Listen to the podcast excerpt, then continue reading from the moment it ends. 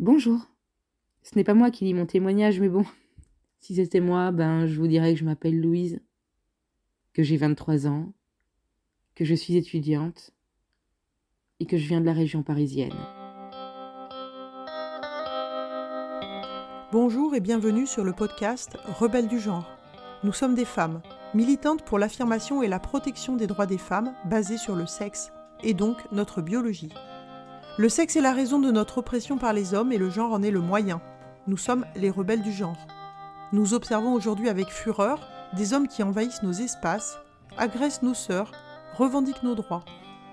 Conditionnés à la gentillesse et touchés par leur victimisation, les femmes mettent en général un certain temps à comprendre l'arnaque du mouvement transactiviste et commencent souvent par soutenir cette idéologie.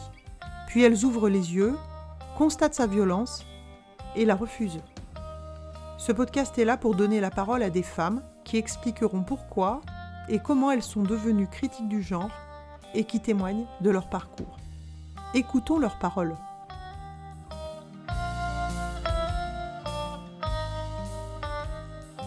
Petite, j'étais garçon manqué. Je détestais mon corps et je voulais devenir un garçon. J'avais toujours trouvé que j'étais différente des autres enfants, comme en décalage. J'ai été victime de harcèlement scolaire. Puis, vers mes douze ans, j'ai vraiment appris à aimer mon corps. Et j'ai aussi rencontré d'autres filles qui me ressemblaient. Puis j'ai eu quinze ans. Et j'ai développé des troubles du comportement alimentaire. Vers la vingtaine, j'ai été victime de, de violences sexuelles. Et ce n'est que récemment que j'ai été diagnostiquée euh, TSA, qui est une forme légère d'autisme. Au début de mon parcours féministe, donc euh, à la fin du lycée, j'étais plutôt une féministe libérale. Une femme hétéro qui soutenait les droits des transsexuels, on dit transgenre aujourd'hui, que j'assimilais à ceux des homosexuels, et ceux même si je me posais des questions quand je voyais des enfants très jeunes. Si je dois prendre un exemple, je dirais euh, Jazz Jennings, j'espère bien le prononcer, euh, qui, euh, qui prenait des hormones. J'ai commencé à suivre des groupes comme les Femmes, puis à me dire que oui, on pouvait être un homme et aimer mettre des robes, sans vouloir changer de sexe. À la fac, j'ai été traitée de TERF, alors que je ne savais même pas ce que ça voulait dire. Et progressivement, je suis devenue radfemme, féministe radicale. Pourquoi penses-tu que cette idéologie est une menace pour les femmes, pour leurs droits, pour les enfants, pour la société, pour la démocratie? Cette idéologie est dangereuse pour plusieurs raisons. D'abord, elle invisibilise le mouvement du féminisme et les problématiques strictement féminines. Ensuite, elle force les enfants à entrer dans des cases et à se mutiler physiquement. Et elle est aussi dangereuse pour les droits des homos. Je pense à ces femmes lesbiennes qui sont agressées sexuellement et violées, sur qui on pratique, bah oui, des thérapies de conversion à qui on explique qu'elles doivent aimer les pénis et que si en tant que lesbiennes elles n'aiment pas les pénis, elles ont un problème. Et donc, euh, d'où mon allusion aux thérapies de conversion. Puis elle est aussi dangereuse euh, parce que les tras, donc les transactivistes, défendent aussi la prostitution et la pornographie qui sont étroitement liées à tout ça. Qu'est-ce qui t'a décidé à témoigner sous ta réelle identité ou de façon anonyme? As-tu déjà subi des pressions, des menaces, un danger perçu ou réel dans ton entourage? Ou au contraire Te sais-tu en sécurité pour parler librement?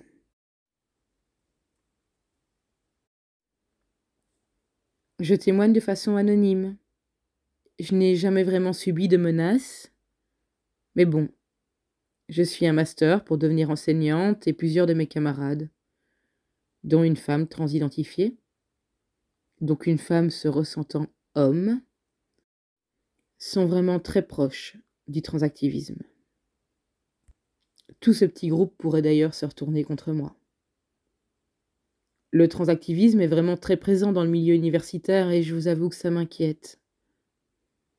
Ce même groupe a d'ailleurs fait une bibliographie à destination des élèves du collège, dans lequel ils ont mis des BD comme Assigné garçon ou Appelez-moi Nathan, des bandes dessinées qui font la promotion du transactivisme. À la rentrée du master, on a aussi eu une conférence sur les enjeux de l'éducation sexuelle à l'école. Un des étudiants a demandé Mais comment fait-on s'il y a parmi nous des élèves trans ou non binaires?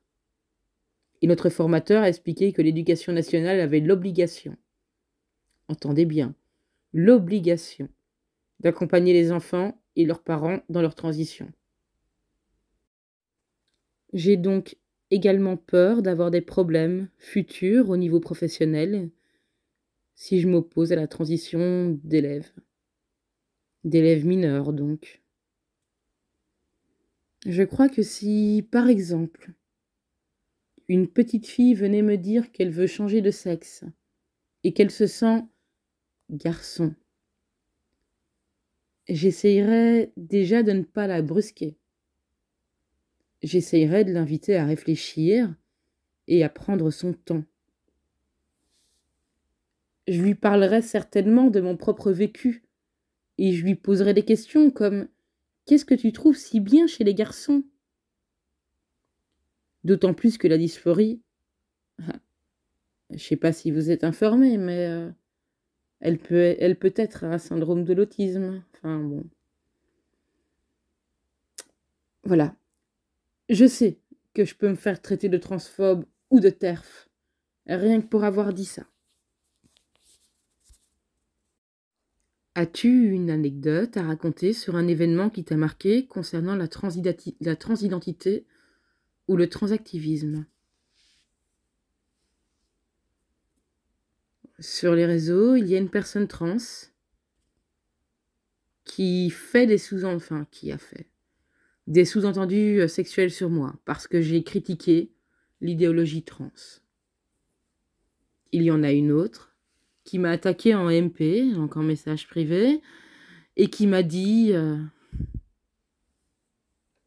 Tu es hétéro, tu suces des queues, tu n'as pas ta place dans le féminisme alors que j'ai été victime de viol. Je suis membre d'une petite association étudiante et un de nos membres, un homme hétérosexuel, a fait son coming out euh, en tant que femme trans non binaire.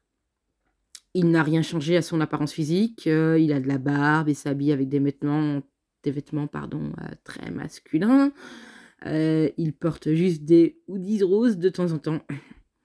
Du jour au lendemain, il exigeait de se faire appeler présidente au lieu de président de l'association. Il utilisait un pseudonyme féminin américain et en plus, il votait aussi pour le RN, donc le, le Rassemblement national. Heureusement, il a fini par démissionner de son poste en accusant les autres membres de Mais j'enrage. Sacrilège. Je trouve ça révélateur, en fait, euh, que selon certains activistes, un homme euh, hétéro, excusez-moi, je prends le temps parce que, donc un homme hétéro puisse se dire femme, voire lesbienne, sans ne rien changer à son apparence. Et donc, potentiellement accéder aux espaces réservés aux femmes, potentiellement tout nous prendre, comme nos droits et nos espaces, nos voix et nos réalités. Merci d'avoir écouté notre parole et n'hésitez surtout pas à partager le plus largement possible s'il vous plaît, signez la Déclaration des droits des femmes basée sur le sexe, womensdeclaration.com. Rejoignez-nous, n'ayez plus peur. Ensemble, nous ferons changer les choses. Si vous souhaitez témoigner, contactez-nous. Et à bientôt pour un nouveau témoignage de Rebelles du genre.